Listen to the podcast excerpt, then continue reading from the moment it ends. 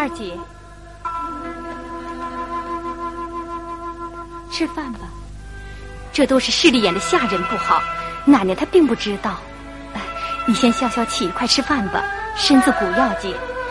你看你进来这些日子，越发消瘦了，气色也不好。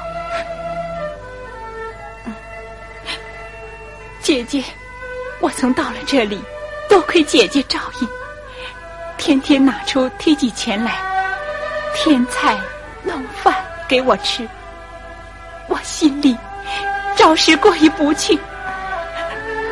往后请姐姐不要再费心了，生死由我去吧，姐姐。